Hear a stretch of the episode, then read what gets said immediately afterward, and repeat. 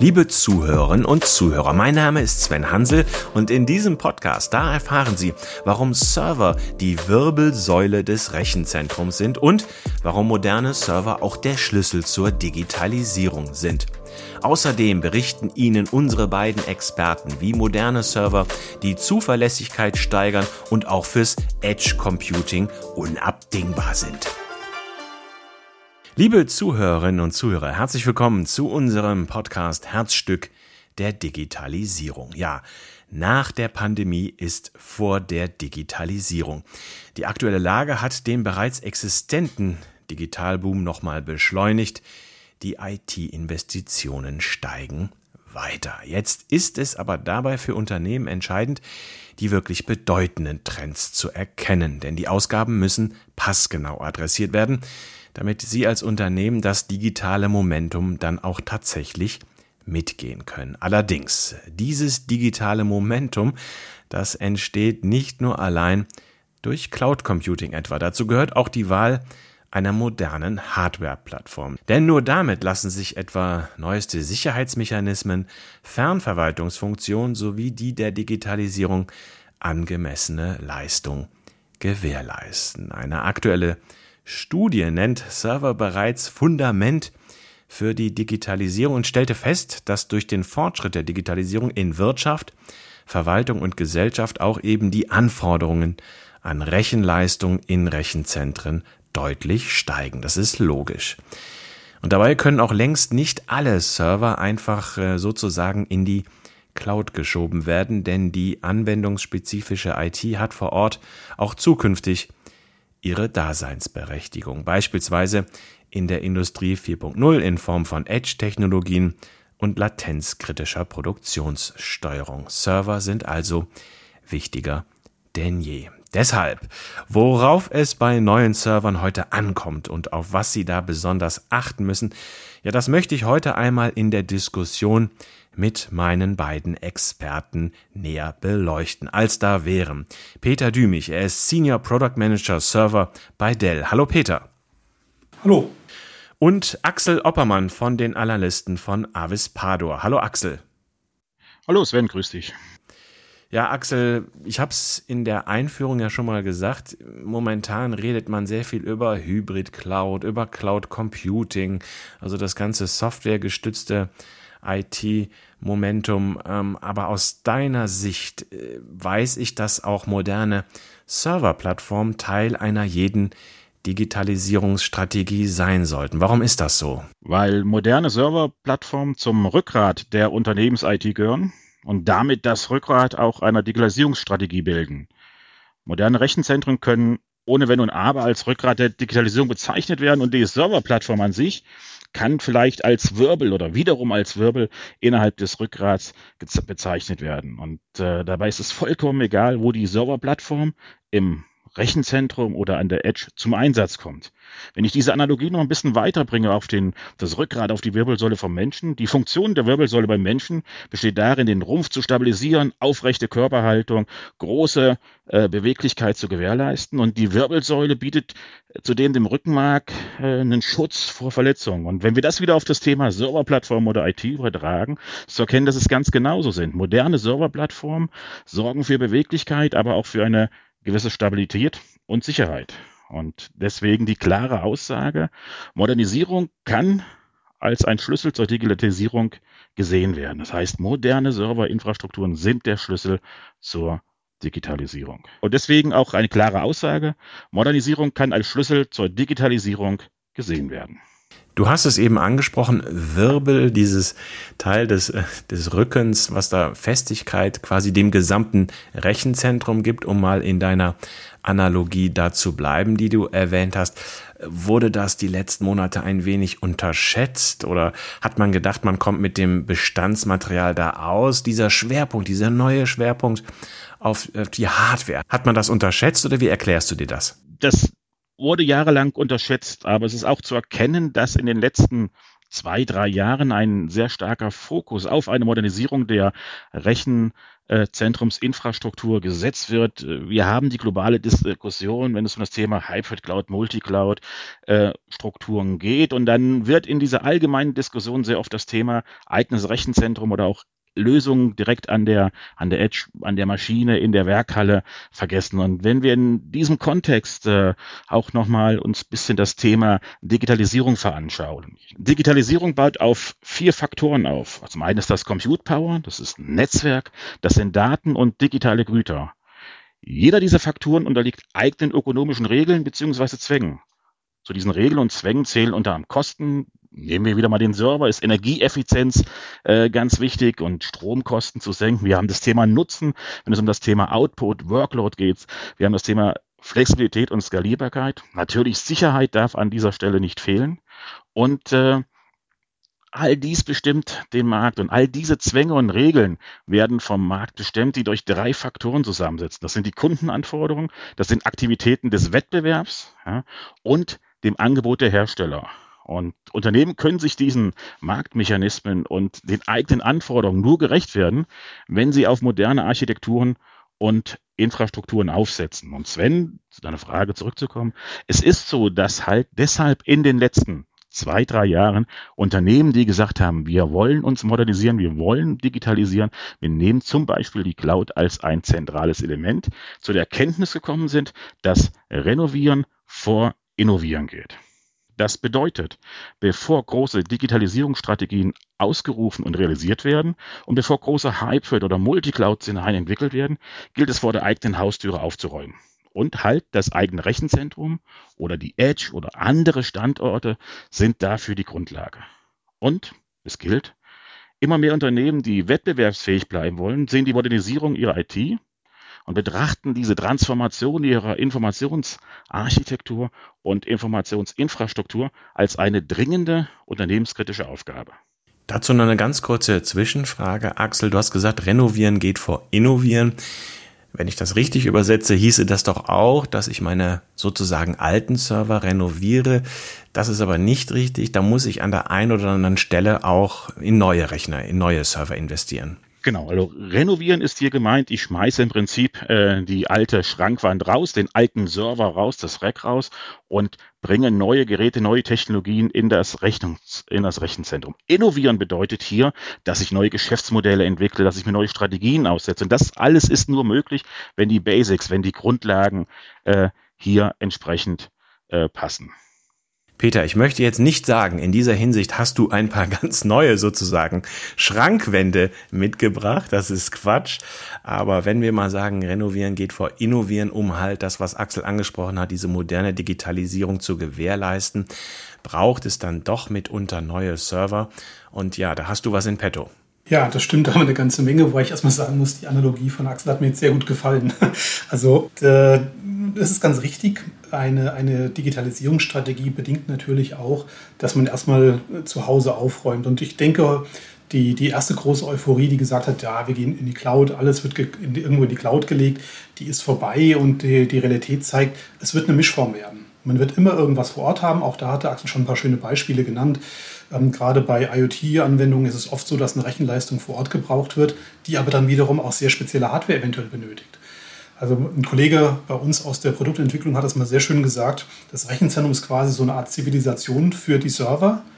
Und IoT ist mehr die Wildnis. Wir wissen nicht, wo das Gerät steht, wie dort die Umweltbeeinflüsse aussehen. Das kann staubig sein, das kann Erschütterung sein, das können Temperaturen sein, die normalerweise nicht für Server geeignet sind. Und das ist ein sehr schönes Beispiel, warum es eben dann auch für solche Anwendungen vielleicht eine ganz neue spezielle Hardware benötigt. Aber es gibt ja noch weitere Dinge, die da im Hintergrund eine Rolle spielen die, also mal unabhängig von der Leistungsfähigkeit, das ist ja ganz normal, dass die bei jeder Generation zunimmt, aber auch von den Applikationen gefordert wird. Ich meine, wir machen heute viele Dinge, da hat sich vor vielen Jahren kein Mensch Gedanken drüber gemacht, dass das jemals so äh, möglich sein würde. Und insofern ist es sehr, sehr wichtig, dass eben die Infrastruktur im Hintergrund, die auch immer wichtiger wird, eine vernünftige Basis ist, das Rückgrat oder wie wir es genannt haben, das Fundament eines Rechenzentrums. Und das sind äh, am Ende tatsächlich dann die Server. Ein weiteres Beispiel, was ja auch immer gerne genommen wird, ist äh, künstliche Intelligenz, AI. Auch das sind Dinge, die man sich halt vor fünf Jahren noch nicht äh, so richtig überlegt hat in vielen Fällen. Und auch dafür benötigt es spezielle Hardware, die eben mit äh, Grafikkarten umgehen können oder speziellen Accelerator-Karten, also Beschleunigerkarten, die man in diesem Umfeld braucht. Und äh, insofern ist es ganz richtig, dass man eben an vielen Stellen dann eine andere, modernere Technologie benötigt. Was aber ein, ein weiterer wichtiger Punkt ist in meinen Augen, es ist ja auch so, dass bei vielen Unternehmen die Manpower nicht gerade mehr wird. Sprich, dass man schauen muss, wie man effizienter wird. Und über die Zeit hinweg hat natürlich jedes Gerät, jeder Server auch mehr System-Management-Funktionalitäten gewonnen. Es ist einfacher geworden, damit zu arbeiten. Wir führen auch künstliche Intelligenz beim Management der Geräte ein. Also da passiert im Hintergrund eine ganze Menge. Und deswegen macht es absolut Sinn, auch mal neue Hardware zu investieren, auch wenn man vielleicht Teile sonst in die Cloud legen würde. Ja, wie unterscheidet sich denn diese neue Reihe der PowerEdge Server von Dell EMC-TM genannt, glaube ich, wenn ich richtig liege? Wie unterscheiden die sich denn, um nochmal bei diesem Bild von Axel zu bleiben, von den vorherigen Schrankwänden? Neue Scharniere oder was macht die so besonders? Was ist das Salz in der Suppe? Das eben die von dir angesprochene Leistungsfähigkeit und die Möglichkeiten beispielsweise in der KI, dass das überhaupt möglich ist. Ja, das sind viele Detailsachen. Also das ist zum Glück so, dass unsere Kunden das auch schätzen, dass wir da eher eine Evolution in der Revolution haben. Also die Kunden von uns, die schon unsere Server kennen, werden nahtlos weiterarbeiten können. Aber im Hintergrund ist eine Menge passiert. Wir haben Kühlmechanismen überarbeitet. Wir haben insgesamt nochmal die Zuverlässigkeit der Maschinen erhöht. Wir haben eben Möglichkeiten gebracht, ähm, moderne Karten, Grafikkarten einzubauen, um AI damit nutzen zu können. Ähm, wir haben spezielle Systeme entwickelt, eben für das Beispiel Edge, äh, die hohe Temperaturbereiche aushalten, also die man wirklich mit Minusgraden bis hin zu hohen Plusgraden betreiben kann, die mit Filtersystemen versehen sind, sodass dann eben auch ein Staubschutz gewährleistet ist. Also da passiert eine ganze Menge im Hintergrund, um dann eben Produktivität bei Kunden steigern zu können. Im Idealfall auch die Ausfallzeit zu reduzieren. Also da ist tatsächlich sowas wie Schmutz ein ganz, ganz großes Thema, aber auch Erschütterungen, die ähm, ja, teilweise einen sehr negativen Einfluss auf Geräte haben können. Und in somit äh, ermöglichen wir dann unseren Kunden mit äh, unseren Basistechnologien die Software, die Lösungen einzusetzen, die ihnen helfen, die neuen digitalen Lösungen und Produkte zu entwickeln und zu nutzen. Und wie wichtig das ist, haben wir ja wirklich gesehen in den letzten Jahren. Und das Schöne für mich ist eigentlich, und ich bin ja schon relativ lange im Serverfeld äh, unterwegs, man sieht über viele Jahre hinweg, dass eben genau diese breitbandige Nutzung immer mehr auch zunimmt und immer mehr interessante Use Cases äh, dazukommen. Genau. Und, und das, was der Peter gerade gesagt hat, ist, ist eigentlich ganz elementar. Wir haben auf der einen Seite die Management-Ressourcen und auf der anderen Seite müssen die Rechenzentrumsressourcen, die Server, Netzwerk und, und so weiter, mit den Anforderungen anderer Cloud-Komponenten mithalten. Und sehr oft war das in der Vergangenheit nicht so, oder sehr oft ist es in, in vielen Rechenzentren äh, nicht, nicht, der, nicht der Fall. Und äh, deswegen ist das extrem kritisch, gerade wenn ich, wenn ich auf eine ausdifferenzierte Hybrid- oder Multi-Cloud-Umgebung abziele und äh, die Vorteile dieser verschiedenen Welten vereinen will, beziehungsweise die zum Standard bei mir im Unternehmen machen möchte.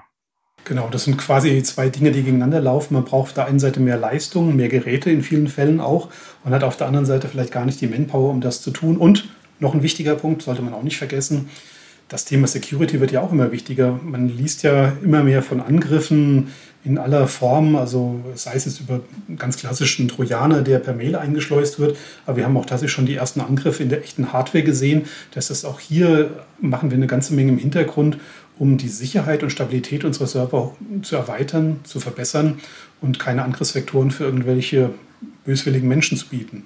Wir haben es auch noch eben gehabt. Du hast äh, berichtet äh, von, was, was die Kühlung angeht, dass gewisse Vorteile aus der Technologie entstehen für eure Anwender. Aber Technik ist ja nie Mittel zum Zweck allein, sondern man will ja auch mit dieser neuen Technologie Wettbewerbsvorteile erzielen. Hast du denn vielleicht ein paar Beispiele parat von Anwendern, von Kunden, die schon konkreten Nutzen aus einer neuen Hardware, aus dieser neuen Hardware-Plattform ziehen? Ja, da gibt es schon welche. Ich darf jetzt leider noch keine Namen nennen. So eine äh, offizielle Referenz ist immer eine relativ aufwendige Sache mit vielen rechtlichen äh, Einflüssen drin. Aber ich habe da ein sehr schönes Beispiel und das kann man tatsächlich auch, äh, ich sag mal, ganz neutral nachvollziehen, wenn man ein bisschen googelt. Ähm, ganz, ganz trivial Landwirtschaft. Also Großbetriebe sind mittlerweile sehr, wie soll ich sagen, dabei, ihre Ressourcennutzung zu optimieren. Also erstmal Wasserverbrauch auf der einen Seite, aber auch Düngemitteleinsatz. Also wird wirklich sehr, sehr ausgefeilt mit modernsten Technologien geschaut, wie kann ich meine Düngeausbringung optimieren. Also da wird äh, mit einer Luftaufnahme geschaut, wie ist die Bodenbeschaffenheit, Feuchtigkeit, ähnliche Dinge. Und anhand dessen wird wirklich vor Ort just in time die Düngemaschine oder auch die Bewässerungsmaschine ausgesteuert, um hier wirklich optimal die nötigen Ressourcen auszubringen. Und natürlich am Ende effizient zu sein, nicht zu überdüngen, aber auch nicht zu unterdüngen. Also sprich, die, ähm, den Ertrag gut zu erhalten, aber nicht zu überdüngen und somit die Landschaft zu schädigen. Andere Beispiele, das ist dann auch so mehr in Richtung künstliche Intelligenz. Also wir haben einige Kunden, die ähm, bildgebende Verfahren nutzen für die Qualitätskontrolle. Dazu muss man sagen, ein Mensch kann, wenn er wirklich gut ist und trainiert ist, so zwischen 10 Minuten und 20 Minuten Bilder betrachten und Fehler zu finden, um Fehler zu finden, sorry. Und das ist natürlich schon eine brutale Sache, weil der schaut dann da 10 Minuten, Viertelstunde die Bilder an, versucht Fehler zu identifizieren, muss dann eine lange Pause machen, um sich wieder zu erholen. Und äh, wir haben Kunden, die haben das jetzt umgestellt auf eben künstliche Intelligenz. Also da, da läuft ein entsprechender Lernprozess erstmal, in dem der Rechner angelernt wird oder die künstliche Intelligenz angelernt wird, Fehler zu erkennen. Und die kann natürlich im Grunde genommen 24 Stunden lang beobachten und schauen. Und der Mensch im Hintergrund muss dann eigentlich nur noch die gefundenen Fehler nachkontrollieren, um sicherzustellen, dass da keine Fehler irgendwo äh, sich befinden, also keine Dinge ausgelassen werden oder zu scharf geschaut wird. Und das ist für mich ein sehr schönes Beispiel, weil es auf der einen Seite den Menschen vor Arbeiten entlastet, die nicht unbedingt menschengeeignet sind, auf der anderen Seite eben auch für Sicherheit sorgen. Oder in dem ersten Beispiel mit der Landwirtschaft ähm, eben unsere Land die den Boden schonen, die Umgebung schonen und trotzdem eine gute Effizienz für den Landwirt erzeugt. Axel Peter hat das ja gerade erwähnt, künstliche Intelligenz. Das ist ja ein Stichwort, was ebenfalls dieser Tage dann immer häufiger fällt, wenn es um das Top-Thema in der Digitalisierung geht. Kannst du auch nochmal ausführen aus deiner Sicht, warum ist da auch Server-Hardware entscheidend dabei? Das Thema künstliche Intelligenz, und der, der Peter hat es schon angesprochen, und auch im Kontext damit maschinelles Lernen oder, oder Deep Learning ist aus der heutigen Zeit nicht mehr wegzudenken. Wir sehen, dass immer mehr Unternehmen da innovative Lösungen entwickeln und da im Prinzip auch vorangehen. Jetzt mit, wieder mit Stichwort Machine Learning, Big Data, mit digitalen Assistenten äh, und die Vernetzung von, von Leben und Menschen, beziehungsweise Menschen mit Maschinen und Maschinen mit Maschinen der Peter hat da einige Beispiele gegeben. Es gibt noch tonnenweise andere Beispiele. Automatisierung von Prozessen, Entscheidungsfindung, digitale Assistenten, Kundendienst. Ich könnte jetzt hier eine ewige Liste aufmachen. Das Entscheidende ist aber, und auch hier äh, war das Beispiel sehr interessant, zu sagen, okay, äh, ich analysiere dann äh, in, mit bildgebenden Verfahren die Qualität in meinem Produktzyklus. Die Entscheidung, die ich ja treffen muss, ist, wo findet das Ganze statt? Ja? Findet das vor Ort statt, zum Beispiel am Produktionsband oder sehr nah äh, äh in einem, einem Rechenzentrum an der Produktionshalle oder findet das irgendwo in der Cloud statt? Und es macht da schon einen Unterschied, äh, ob ich erst die Daten äh, durch die halbe Republik jagen muss, bevor ich dann Feedback fange, oder ob zum Beispiel dann gleich äh, an der Produktionsanlage im Prinzip die künstliche Intelligenz aktiv wird oder ob sie dann äh, vielleicht im Rechenzentrum vor Ort aktiv wird. Und das beantwortet auch so ein bisschen deine Frage. Die Use Cases bedingen, dass äh, auch weiter Serverplattformen oder Server oder auch Server mit entsprechenden äh, Solutions äh, angeschafft werden, genutzt werden, um entsprechend auch der Qualität zu, gerecht zu werden, beziehungsweise auch dem Use Case gerecht zu werden. Peter, dazu noch eine Nachfrage an dich, um da auch mal ein kleines Stück weit in die Technologie einzusteigen, weil KI heißt auch datenintensive Workloads und da das Stichwort Acceleratoren. Kannst du das mal erläutern, was sich dahinter verbirgt und warum das äh, in Sachen datenintensiver Workloads relevant ist? Ja, kein Problem. Also die Accelerator sind eigentlich genau nochmal im Hintergrund spezielle Karten, die helfen, zum Beispiel Bilderkennung zu betreiben. Also das bekannteste Beispiel ist sicherlich eine GPU, also eine Grafikkarte. Äh, der gemeine User kennt es vielleicht auch von Bitmining, äh, Bitmining, also Schürfen von Bitcoins und ähnlichen Dingen. Aber genau gleiche Technologien werden dann im Hintergrund eingesetzt, um eben äh, den sogenannten Learning-Prozess anzustoßen. Das heißt, erstmal die Basiserkennung zu machen, um zu schauen, okay, ist das jetzt ein gutes Produkt in Anführungszeichen oder ist dort ein Fehler mit drin? Und das ist sehr, sehr wichtig, weil gerade eben Bilderkennung nicht unbedingt die Stärke eines Serverprozessors ist. Ähm, das heißt, die kann man sehr schön eben dann mit solchen Accelerator-Karten, wie die auch immer dann am Ende aussehen, ergänzen. Gibt es auch verschiedene Hersteller und Anbieter. Bekannt ist sicherlich Nvidia, die da was herstellen, aber auch AMD oder Intel haben da Dinge im äh, Programm drin. Und die werden eben im Hintergrund genutzt und Dafür braucht es dann auf der anderen Seite auch spezielle Hardware, weil diese Grafikkarten brauchen auch eine entsprechend schnelle Anbindung an die CPU, die brauchen Kühllösungen, die ähm, dort fu funktionieren müssen und die Karten brauchen auch ziemlich viel Strom. Das heißt, Netzteile müssen da sein. Also es sind sehr, sehr viele Dinge im Hintergrund, die erstmal von uns geliefert werden müssen, damit solche Karten eingebaut werden können. Und auch das ist eine der Dinge, die wir eigentlich wirklich regelmäßig tun, also unseren Generationen entsprechend anzupassen um solche neuen Technologien auch nutzen zu können. Und ähm, es geht dann weiter, da muss man dann wieder ins Detail reinschauen. Wir versuchen natürlich auch die Effizienz zu erreichen. Äh, sprich, es gibt auch Anwendungen, wo zum Beispiel die neueste Generation der Intel-Prozessoren in der Lage ist, diese eigentliche Erkennung, also nach dem Lernprozess die, die Fehlererkennung schon eigenständig durchzuführen, ohne den Support einer Accelerator-Karte. Das spart natürlich Strom und Geld und gerade das Thema Strom und Kühlung ist in Außenstellen Edge äh, ein großes Ding. Aber das Wichtige ist eigentlich, dass wir dann ein Portfolio bieten können, das von der Außenstelle, dem berühmten Edge, bis hin zum großen System im Rechenzentrum alles liefern kann mit einheitlichem Management, einheitlicher Verwaltung und damit unseren Kunden die Wahl zu lassen, was ist das richtige System für die jeweilige Anwendung.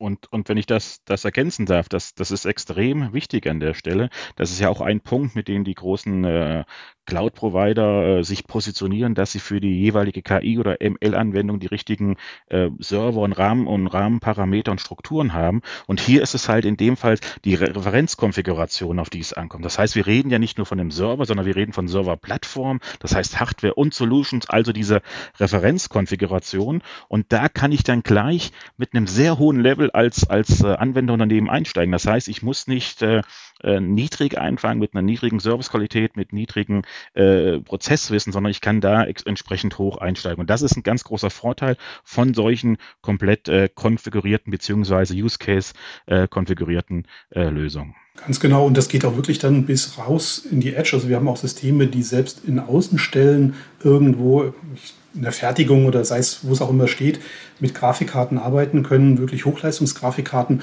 um genau eben zum Beispiel Bilderkennung an der Maschine durchführen zu können und damit eine Fehleranalyse zu, äh, zu bereiten. Also da, da haben wir eine Durchgängigkeit der Lösung und das ist in meinen Augen eben wirklich sehr, sehr wichtig. Letzter Punkt für euch beide. Axel, Peter hatte es eben schon mal angesprochen, Cybersecurity, ähm, Kernanforderungen der Digitalisierung. Warum, Axel, fokussieren sich die Hersteller da auch immer mehr auf der Hardware-Ebene drauf?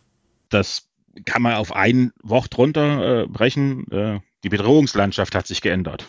Gut, jetzt ist mir gerade aufgefallen, das ist nicht ein Wort, sondern waren drei oder vier, aber es geht um, um Bedrohungslandschaft. Das heißt, äh, die, äh, die Sicherheitsrisiken haben sich in den letzten Jahren äh, weiterentwickelt oder vielleicht kann man besser sagen verschoben und die IT-Sicherheitsexperten in den Unternehmen haben Probleme, die Risiken für ihre Daten und Ressourcen zu managen. Oder früher war es sehr oft, wir haben das ganze Thema On-Prem in der Cloud, die Daten gehabt und wir hatten da überall Datenschutzverletzungen mit negativen Folgen oder irgendwelche Angriffen. Der Peter das skizziert. Und die äh, Sicherheitsschwerpunkte, die ein Unternehmen vielleicht vor fünf Jahren gelegt hat, war irgendwo Betriebssystem, wir hatten eine Firewall, wir hatten irgendwelchen Schutz in Anwendung.